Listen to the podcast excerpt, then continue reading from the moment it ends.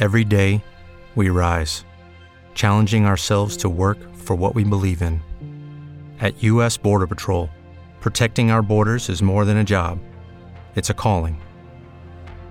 Agents answer the call, working together to keep our country and communities safe.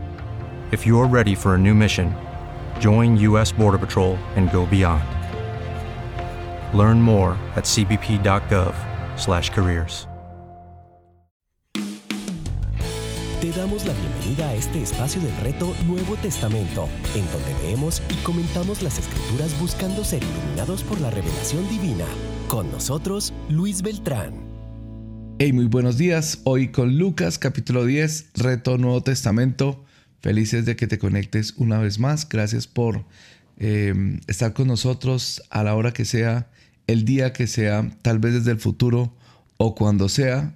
Estamos contentos de que hoy te hayas conectado en Lucas capítulo 10. Estaremos leyendo, estaremos orando, estaremos em, escuchando la voz del Espíritu detrás de, este capítulo hermoso y recibiendo enseñanza del Señor, ¿no? Em, eh, quería decirte algo.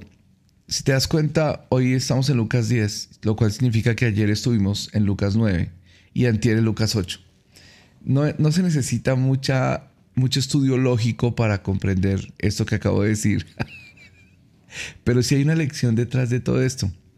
Y la lección es que en la medida en que uno avance pequeñas cantidades constantes cada día, eso es importantísimo. Pequeñas y logrables cantidades constantes cada día en algo que tú quieras hacer, sea lo que sea. Tú avanzas un poquito hoy, otro poquito mañana, otro poquito mañana, otro poquito el siguiente día, otro poquito. Cuando ha pasado el tiempo, has, hecho una gran obra. ¿Entiendes? Entonces, hay personas que dicen, yo, yo estoy entre ellos, que no, quiero hacerlo todo entre hoy y mañana. Pero normalmente las cosas no funcionan así. Eso que se hace a última hora, entre hoy y mañana, nunca queda con excelencia. Pero cuando se hacen las cosas poco a poco, poco a poco, se logran eh, obras muy grandes. Por ejemplo, si vas a escribir un libro y tienes que escribir 200 páginas por día y en dos, tres días escribiste todo el libro, nunca te va a quedar tan bien como si te propones a escribir cinco páginas por día, muy bien escritas, muy bien redactadas, muy pensadas, cinco por día. Puede ser que te demores mucho más, obviamente, pero si miramos, por ejemplo, 5 por 30, son ¿cuánto? Ahora, 5 por 60. ¿Entiendes? Entonces, em, hay que aprender a hacer pequeñas cosas cada día que en la medida en que se suman en un efecto compuesto logran cosas muy grandes. Y esto es lo que hemos aprendido en este reto durante dos años, dos años completos en que leímos toda la Biblia. Ahora este año que estamos leyendo el Nuevo Testamento eh, y pequeños comentarios. Es que no, pretendemos hacer un estudio bíblico súper profundo, técnico.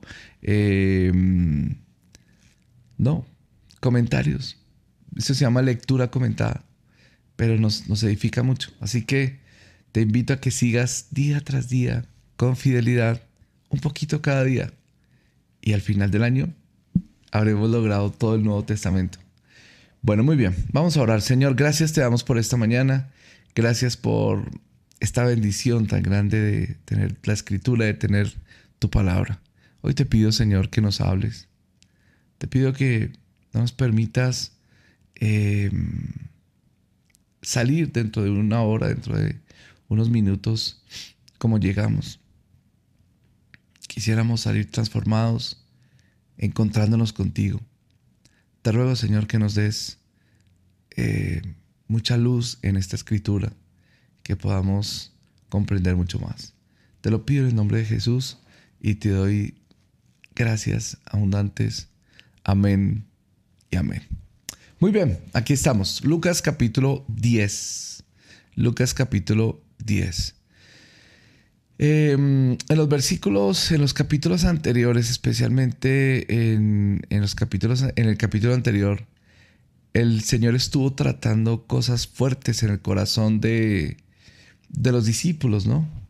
El corazón de los discípulos tenía que ser tratado para, mm, para que pudieran volver a, a ser enviados en una nueva misión. Trató cosas con Juan y con Jacobo, trató cosas con Pedro, trató cosas con todos, ¿no? Tratándoles el corazón porque el corazón es perverso. Por ejemplo, Juan y Jacobo pidieron que el fuego del cielo cayera sobre Samaria y los consumiera solo por el hecho de que no los dejaron pasar porque los vieron con pinta de ir a Jerusalén y pidieron destrucción sobre ellos. Y Jesús tiene que decirles, ustedes no entienden de qué espíritu somos, o sea, ustedes no entienden que nosotros no, no estamos aquí para destruir a la gente, que estamos aquí es para amar a la gente. Pero somos San Juan y Jacob a ratos de decir, Señor, que se destruyan, que se acaben, que se vayan, que se desaparezcan. Ojalá les caiga un trueno y los consuma. Y los cristianos tenemos que ser gente que ama a la gente y que busca su conversión, ¿no? Muy bien. Entonces entramos a Lucas capítulo 10 eh, con ese pensamiento. Después de estas cosas, después de este trato que tuvo con ellos, designó el Señor también a otros setenta, a quienes envió de dos en dos delante de él a toda ciudad y lugar donde él había de ir. Y les decía, la mies a la verdad es mucha, mas los obreros pocos. Por tanto, rogad al Señor de la mies que envíe obreros a su mies. Id. Eh, no sé por qué vuelve y lo hace, ¿no? Vuelve y lo hace una vez más. Ya lo hizo una vez de, hey, roguemos al Señor de la mies que envíe obreros a la mies. Y luego les dijo, bueno, los escogidos son ustedes, tú, tú, tú. Y escogió a los doce apóstoles y los envió. Y ahora vuelve y hace lo mismo. Dice lo mismo. Dice, rogad al Señor de la mies que envíe obreros a la mies. Porque la verdad, la mies es mucha, más los obreros pocos. ¿No es verdad? Y luego le dice otra vez, id. Y vuelve y les da instrucciones. Dice, he aquí yo os envío como corderos en medio de lobos. No llevéis bolsa, ni alforja, ni calzado, ni a nadie saludéis por el camino. O sea, no te distraigas en el camino, eh, ni te distraigas en la preparación cargando tantas cosas. Vete lo más ligero que puedas y cuando estés en el camino no te distraigas saludando y hablando con gente que está fuera de la misión. Enfócate en la misión. Mantén el enfoque. En cualquier casa donde entréis, primeramente decid, paz sea esta casa. Y si hubiera allí algún hijo de paz, vuestra paz reposará sobre él. Y si no, se volverá a vosotros. Y posad en aquella casa, en aquella misma casa, comiendo y bebiendo lo que os den, porque el obrero es digno de su salario. No os paséis de casa en casa. En cualquier ciudad donde entréis y os reciban, comed lo que os pongan delante. Sanad a los enfermos que en ella haya, y decidles, se ha acercado a vosotros el reino de Dios. Mas en cualquier ciudad donde entréis y no os reciban, saliendo por sus calles, decid, aún el polvo de vuestra ciudad que se ha pegado, a nuestros pies los sacudimos contra vosotros. Pero esto sabed que el reino de Dios se ha acercado a vosotros.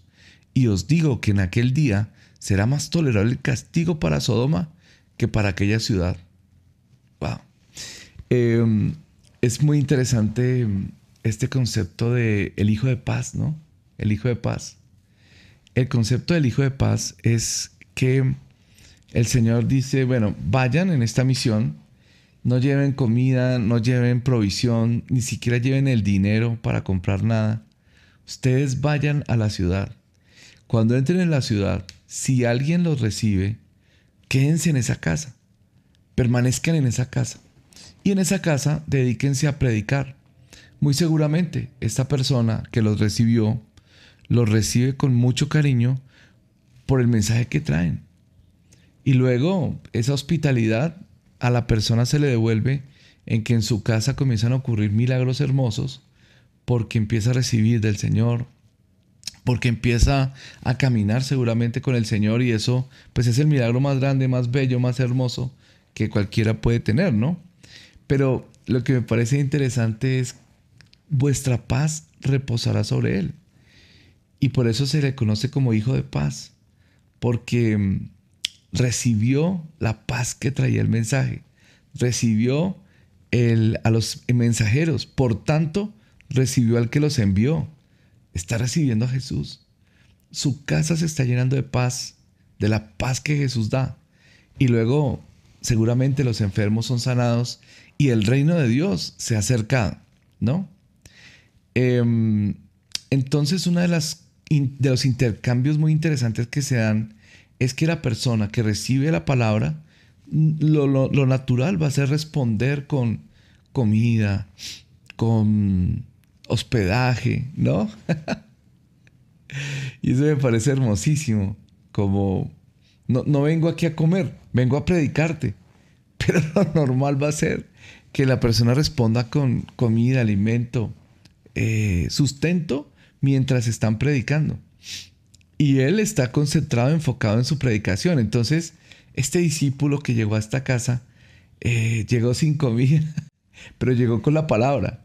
Y el otro que tenía comida pero no tenía palabra, termina con palabra y termina generosamente sosteniendo. Entonces, por eso es que el Señor les envía sin bordón, sin eh, bolsa de dinero, sin...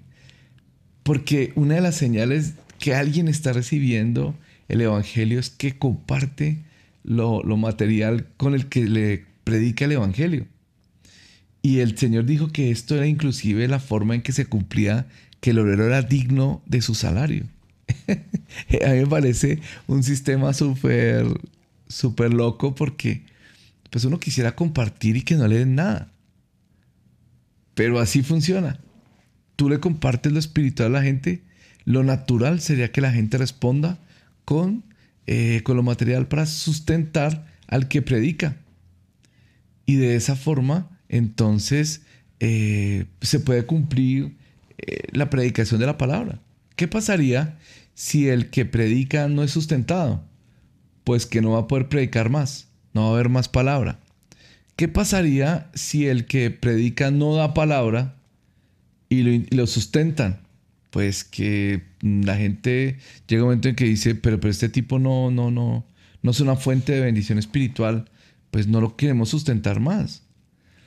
Pero qué lindo esto que se da que, ok, yo te predico y tú tienes que responder, ¿no? Cada quien hace lo suyo.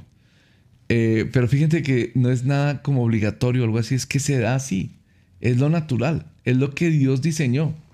Entonces, un diseño muy, muy chévere que pues uno tiene que entender. Si el Señor te llamó a predicar la palabra y te encuentras con gente que que recibe la palabra, ellos van a responder con lo espiritual, con lo material. No tendrás ni que pedirles, que eso es una cosa linda. No tener que pedir, que fluya naturalmente. Ojo, pero los que no responden recibiendo la palabra, dice el Señor, más tolerable será el castigo para Sodoma que para aquella ciudad. Obviamente, porque eh, es una ciudad que tiene un testimonio único que ni Sodoma ni Gomorra tuvieron, ¿no? Un testimonio de tener a los discípulos del Señor. Muy bien. Hay de ti, Corazín, en esta misma lógica que él trae. Hay de ti, Bethsaida, que si en Tiro y en Sidón se hubieran hecho los milagros que se han hecho en vosotras, tiempo ha que sentadas en silicio y en ceniza se habrían arrepentido. Por tanto, en el juicio será más tolerable el castigo para Tiro y Sidón que para vosotras. Y tú, Capernaum, que hasta los cielos eres levantada. O sea, en el orgullo, ¿no? En, en la soberbia. Hasta los cielos eres levantada. Hasta el Hades serás abatida. El que a vosotros oye, a mí me oye. Y el que a vosotros desecha, a mí me desecha. Y el que me desecha a mí, desecha al que me envió. es el mismo principio, pero ahora explicado, ¿no? Eh, cuando la persona recibe a un enviado, esa persona está recibiendo al que le envió. Cuando una persona sustenta a un enviado, está colaborando con la obra del que le envió, ¿no? Es lo que está diciendo. Pero el que a vosotros desecha, a mí me desecha, y el que me desecha a mí, desecha al que me envió. Está clarísimo, ¿no? Está clarísimo. Por eso el mensaje debe ser predicado de esta manera, para saber quién recibe y quién desecha. Muy bien. Eh, volvieron los 70, regresaron de la misión. Vamos a ver qué pasó. Volvieron los 70 con gozo diciendo, Señor, aún los demonios se nos sujetaban en tu nombre. O sea, ellos llegaban emocionados porque seguramente que, a diferencia de, lo que pasó cuando bajaron del monte de la transfiguración, que se encontraron a los eh, nueve discípulos que no subieron, batallando con un demonio y no lo podían echar. Y se acuerdan que el papá vino a quejarse con Jesús, ¿no? Jesús, traje a tus discípulos a mi hijo y no lo pudieron liberar. Y Jesús simplemente dijo, te reprendo y ya, fue libre.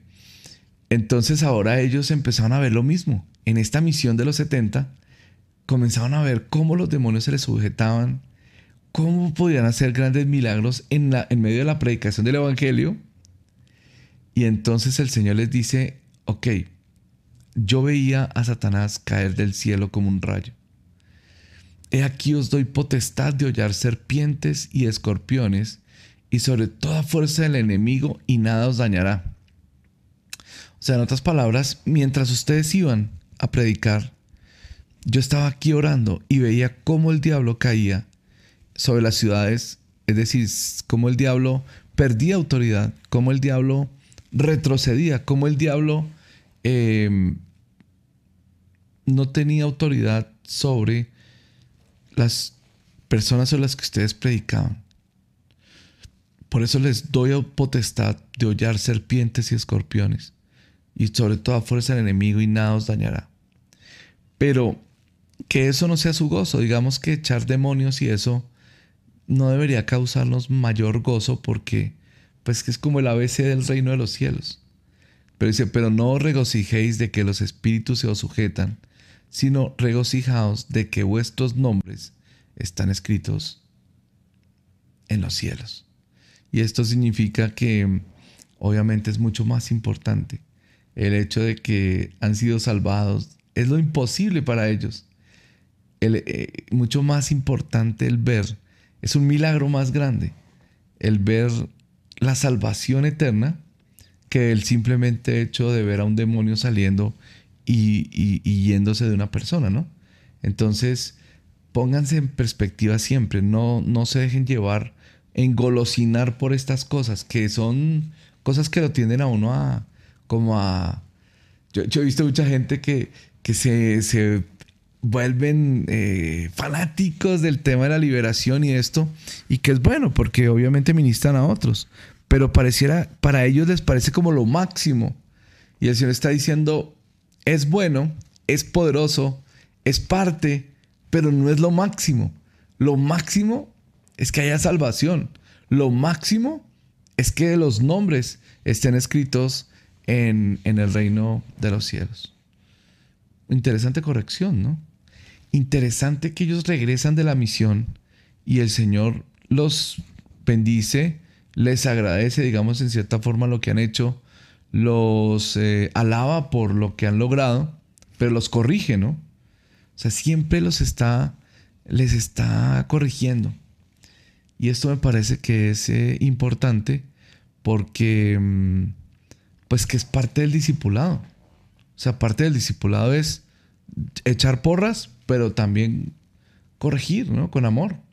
Y Jesús lo hacía permanentemente, corrección con amor. Muy bien, sigamos. En aquella misma hora, Jesús se regocijó en el Espíritu y dijo, Yo te alabo, Padre del cielo y de la tierra, porque escondiste estas cosas de los sabios y entendidos y las has revelado a los niños. Sí, Padre, porque así te agradó. Todas las cosas me fueron entregadas por mi Padre, y nadie conoce quién es el Hijo sino el Padre, y quién es el Padre sino el Hijo, y aquel a quien el Hijo lo quiera revelar. Y volviéndose a los discípulos les dijo aparte, Bienaventurados los ojos que ven lo que vosotros veis, porque os digo que muchos profetas y reyes desearon ver lo que vosotros veis y no lo vieron, y oír lo que oís y no lo oyeron.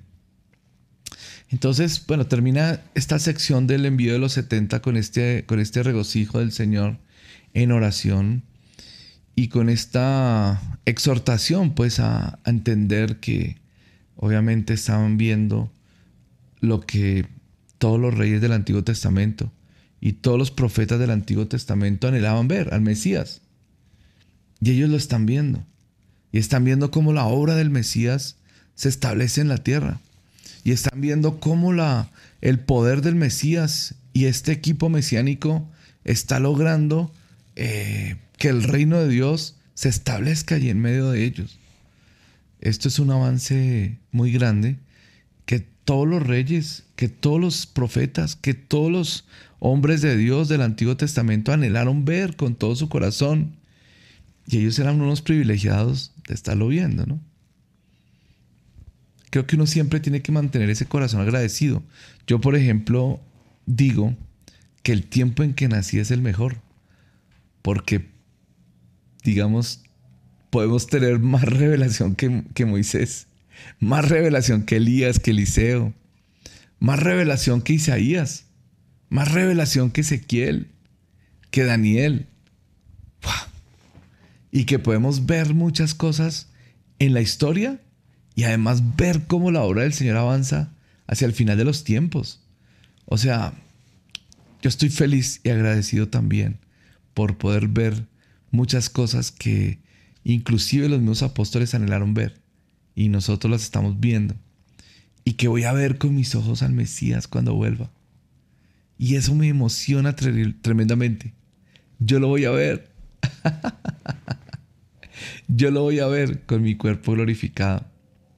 Yo lo voy a ver y estar para siempre con Él. Donde Él vaya iré. Lo acompañaré en los procesos cerrando los ciclos hacia el final, estableciendo su reino en la tierra, yo lo voy a ver. Voy a estar con Él. Maranata, gloria a Dios. Vamos a estar con Él. Así que yo digo que cada tiempo fue el mejor tiempo, el tiempo en que cada uno nació. Yo le agradezco al Señor por estar en este tiempo y tener pues todo este conocimiento tan especial. Ok, un cambio como de tercio, ¿no? He aquí un intérprete de la ley se levantó y dijo para probarle, maestro, haciendo qué cosa heredaré la vida eterna. Basado en las obras, ¿no? Él le dijo, ¿qué está escrito en la ley? ¿Cómo lees? Aquel respondiendo dijo, amarás al Señor tu Dios con todo tu corazón, con toda tu alma y con todas tus fuerzas y con toda tu mente. Y a tu prójimo como a ti mismo. Y le dijo, bien has respondido, haz esto y vivirás. Eh, con esa frase de Jesús, em, no sé si ustedes lo notan, pero con esta frase de Jesús,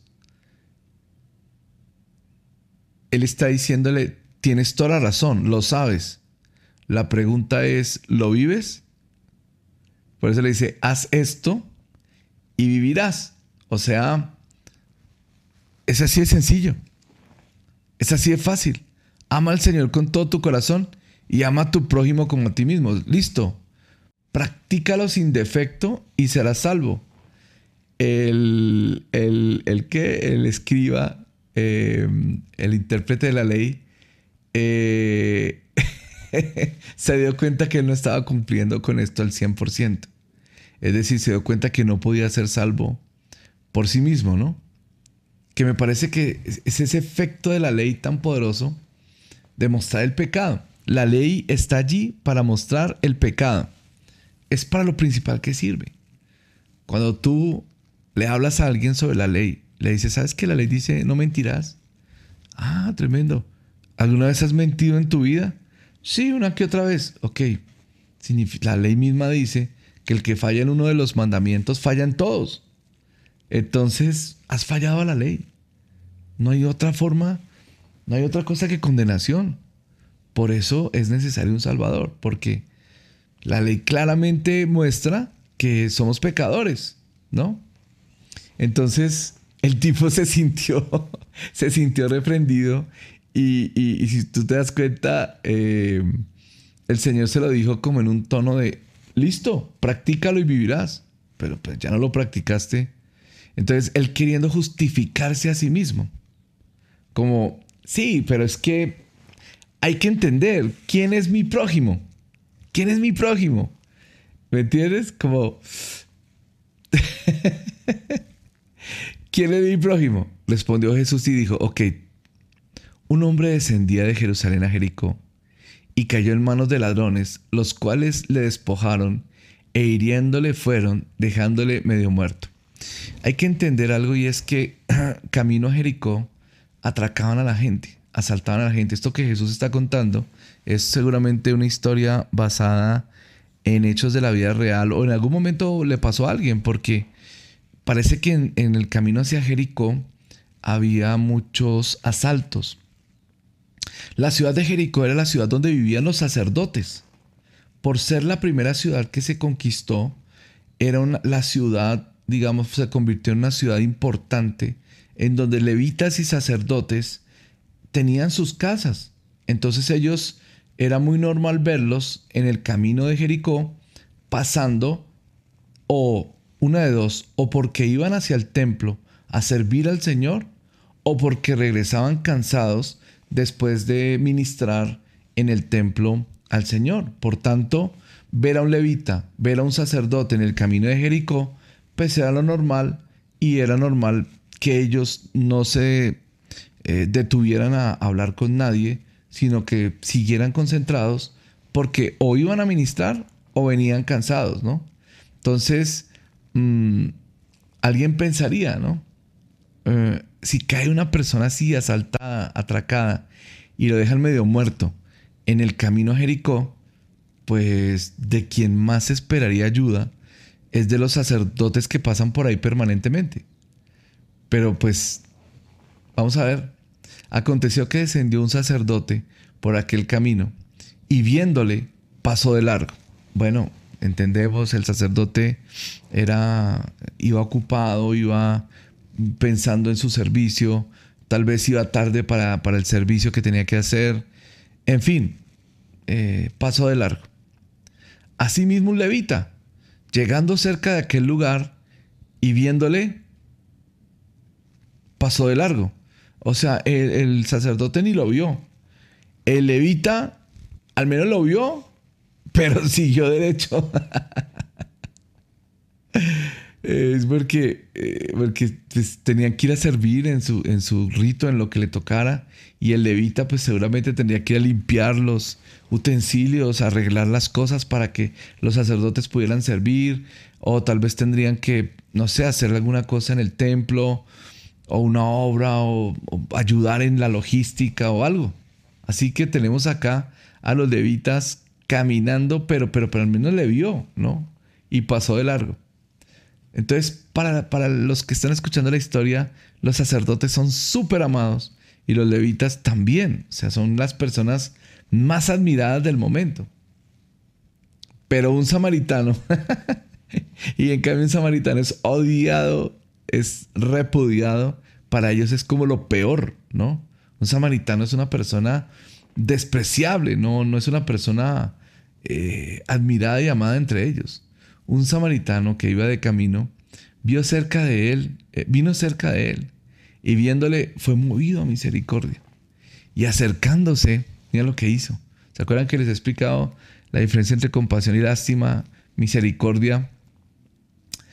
Movido a misericordia, acercándose, vendó sus heridas, echándoles aceite y vino y poniéndole en su cabalgadura, es decir, que se bajó del caballo, lo puso en su cabalgadura y él se fue con el caballo así, guiándolo con el cabestro seguramente, pero el, el hombre iba en el caballo, o sea que caminó, lo llevó hasta el mesón y allí cuidó de él. Entonces le dijo, mire, este hombre viene enfermo, necesita una habitación. Lo entraron a la habitación y se dedicó a cuidarlo. Ahora dijo, ya me tengo que ir, tengo que seguir con mi viaje, tengo que seguir con mi propósito, tengo que seguir con lo que venía. Seguramente hacer un negocio, seguramente a cerrar un negocio, seguramente hablar sobre algún tema em, por el cual se desarrolló este viaje, ¿no? Otro día al partir, dice, sacó dos denarios y los dio al mesonero y le dijo, mira, cuídamele y todo lo que gastes de más, yo te lo pagaré cuando regrese. O sea, el tipo lo atendió hasta lo que más pudo y prometió regresar. Y prometió regresar a mirar cómo seguía hasta que saliera adelante.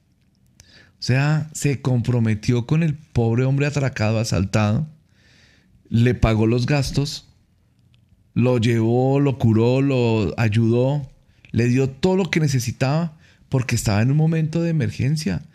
Eh, una cosa distinta es ver a una persona que se acostumbra a la pobreza y quiere estar en la pobreza permanentemente y, nosotros le damos asistencia y se va a acostumbrar a eso a vivir de la asistencia. Pero este hombre necesitaba asistencia porque estaba en un momento de crisis, era un momento, digamos, importante, por eso necesitaba esta ayuda. Entonces preguntó el Señor, ¿quién pues de estos tres te parece que fue el prójimo del que cayó en manos de ladrones? Él dijo, el que usó de misericordia con él. Entonces Jesús le dijo, ok, entonces ve y haz tú lo mismo. yo si fue, yo fuera ese tipo le diría, no me compares con un samaritano. Pero Jesús usó al samaritano precisamente por causarle, por despertarle, mm, digámoslo así, como una envidia o algo así, o por despertarle un sentimiento como de, mira, hasta un samaritano que tiene misericordia y que este, hace eh, misericordia con otro es mayor que tú que te crees escriba y, y, que te crees mejor que los demás y que te crees guardador de la ley, ¿no? Ese samaritano que tal vez es un ignorante, que tal vez no conoce la palabra tanto como tú, que tal vez no tiene todo el entendimiento que tú tienes, al haber hecho esta misericordia, vivió más el reino que tú. Creo que el Señor está aquí dando una tremenda lección sobre eh, que es mucho más importante hacer que, que conocer, que es mucho más importante evidenciar con nuestras obras nuestra fe, que simplemente sea una fe intelectual, vacía y llena solo de conocimientos, pero no de acción. La fe sin obras es muerta dijo el Señor.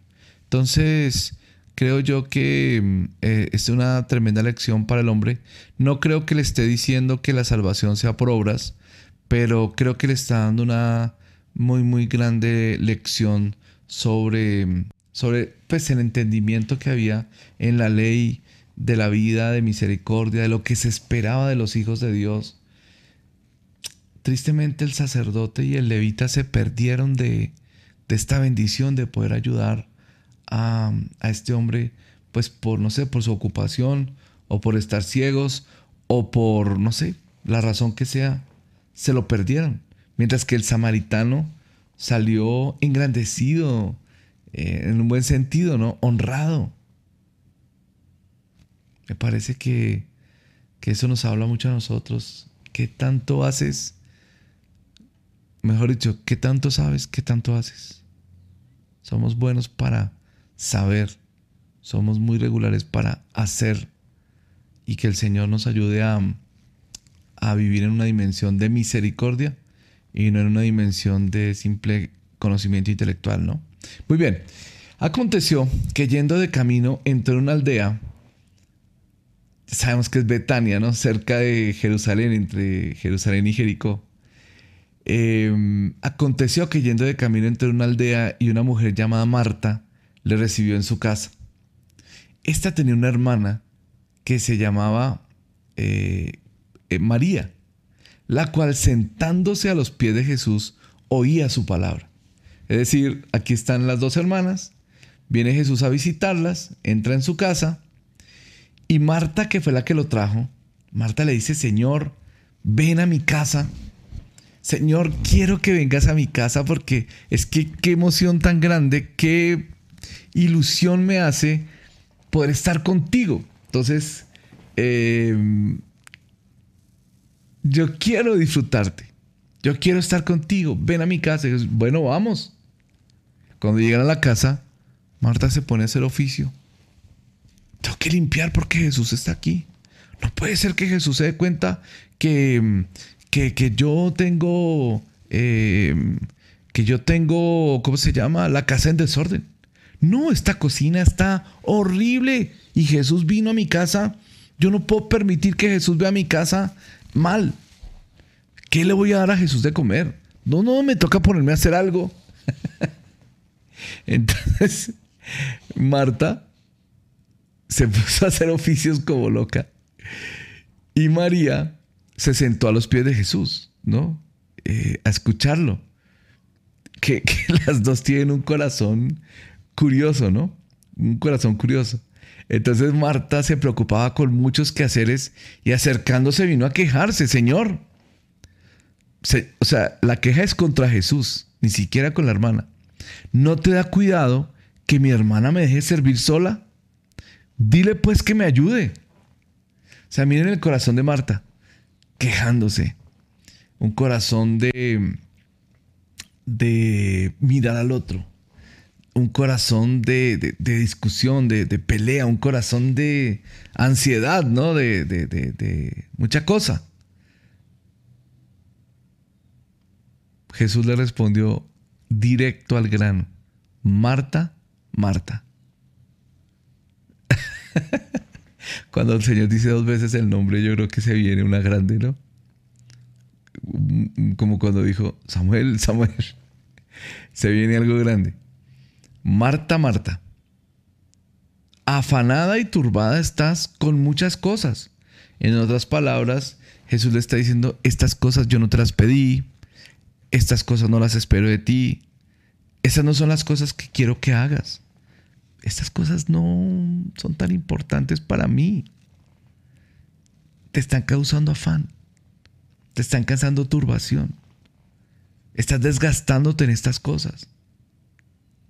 Marta, Marta, Marta, vine a visitarte y no estás aprovechando el tiempo aquí conmigo. Estás desgastándote en otras cosas que no te he pedido.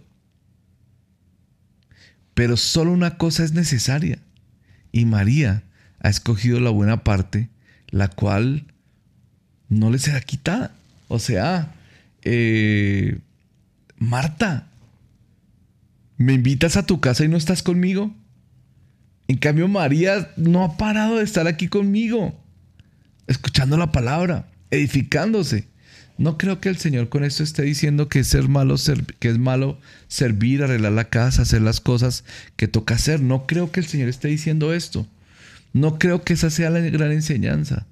Pero si invitas a Jesús a estar un momento con Él, ¿qué haces haciendo otras cosas? Es un tema de prioridad. Es un tema de prioridad, es un tema de, de dedicación. Si Jesús está contigo, ¿por qué te dedicas a hacer otras cosas? Pues que piénsalo con cualquier persona. Si tú invitas a una persona, por ejemplo, a tu casa y le dices, quiero que vengas a mi casa, y mientras él viene o ella viene, te concentras en hacer oficios y cosas, ¿cómo se siente la persona? Y, y te pierdes de ese momento único y especial de tener a esa persona en casa. Porque después la persona se va y después podrías hacer los oficios. O antes de que venga, pero no durante. ¿Me entiendes? No está diciendo que no hagas los oficios que tengas que hacer, pero que hay momentos especiales en donde el enfoque es, es importante, en donde estar 100% presente es importante. Te lo voy a poner en términos de negocios. Imagínate que vas a cerrar un gran negocio con un cliente importante, lo invitas a un almuerzo y te pones a hacer otras cosas. Sacas el computador y te pones a, sea, a preparar una cotización que tienes que hacer para más tarde. O te pones a mirar tus redes sociales. O te pones a hablar con otras personas.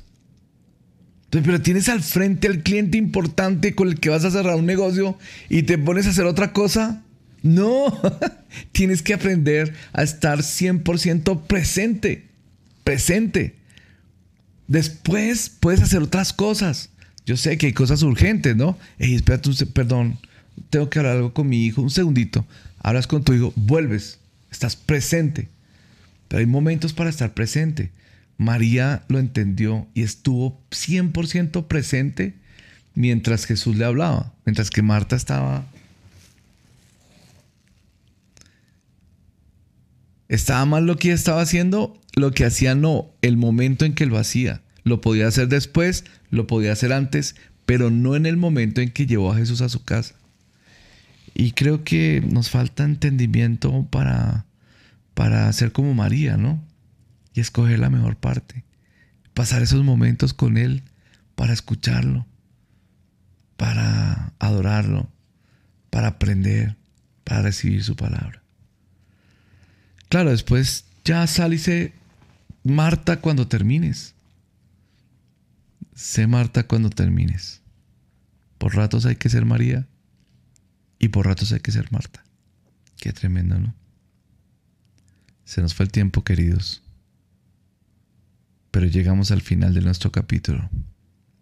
Marta, Marta. ¿Cómo te digo, Marta o María?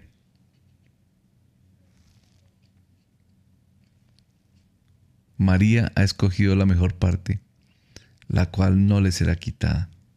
María escogió la palabra del Señor. María escogió verlo a Él. María escogió que su prioridad sería Él. Nosotros también escogemos lo mismo. Por eso el día de mañana seguimos con nuestro reto y seguimos escuchando la palabra y seguimos caminando en todo esto. Los amo, queridos. Los amo mucho. Gracias por conectarse una mañana más. Gracias por la atención. Gracias por ser fieles al Señor. Mañana nos vemos. Maranata. Jesús viene pronto y nosotros estamos más listos que nunca. Ven, Señor Jesús, que te queremos ver. Imagínate estar con el amado para siempre. Único.